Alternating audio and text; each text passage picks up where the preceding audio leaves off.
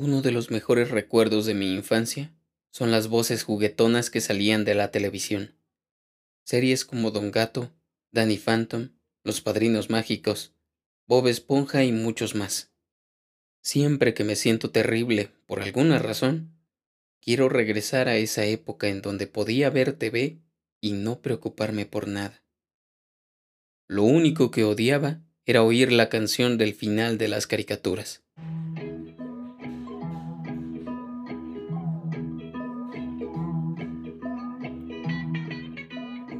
Creo que esa es la razón por la que me obsesioné tanto con el doblaje.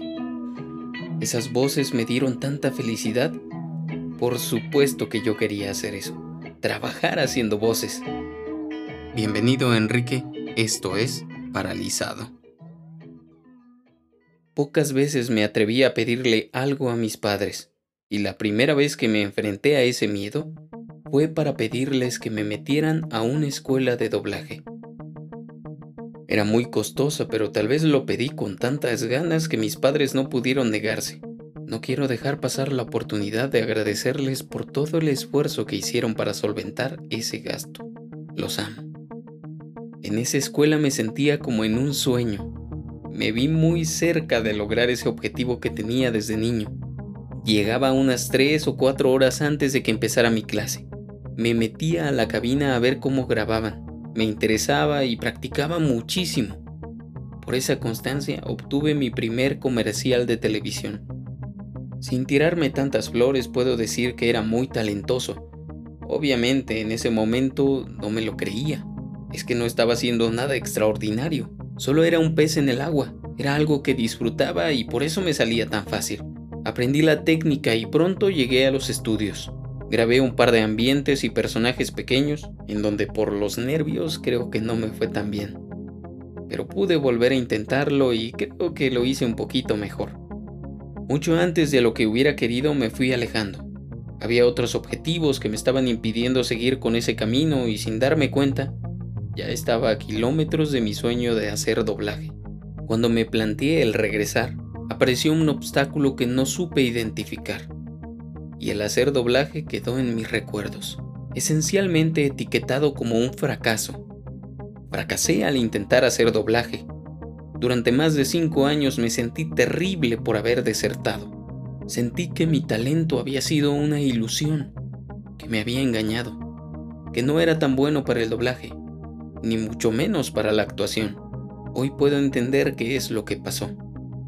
Eso creo. Dando por hecho mi talento, el cual abordaré en otro momento, puedo decir que lo que no me ayudó fueron mis pocas habilidades sociales. En el doblaje lo más importante no es la técnica ni el talento, eso es solo un plus. Cuando empecé a ir a los estudios de doblaje no fui solo, me llevó una amiga, a la que recuerdo con mucho cariño y espero que le esté yendo muy bien. En el estudio al que llegué no logré hacer prácticamente nada porque me costó mucho trabajo ir a pedirle a los directores que me permitieran hacer sala. Era yo muy callado y eso claramente servía, pero no tanto.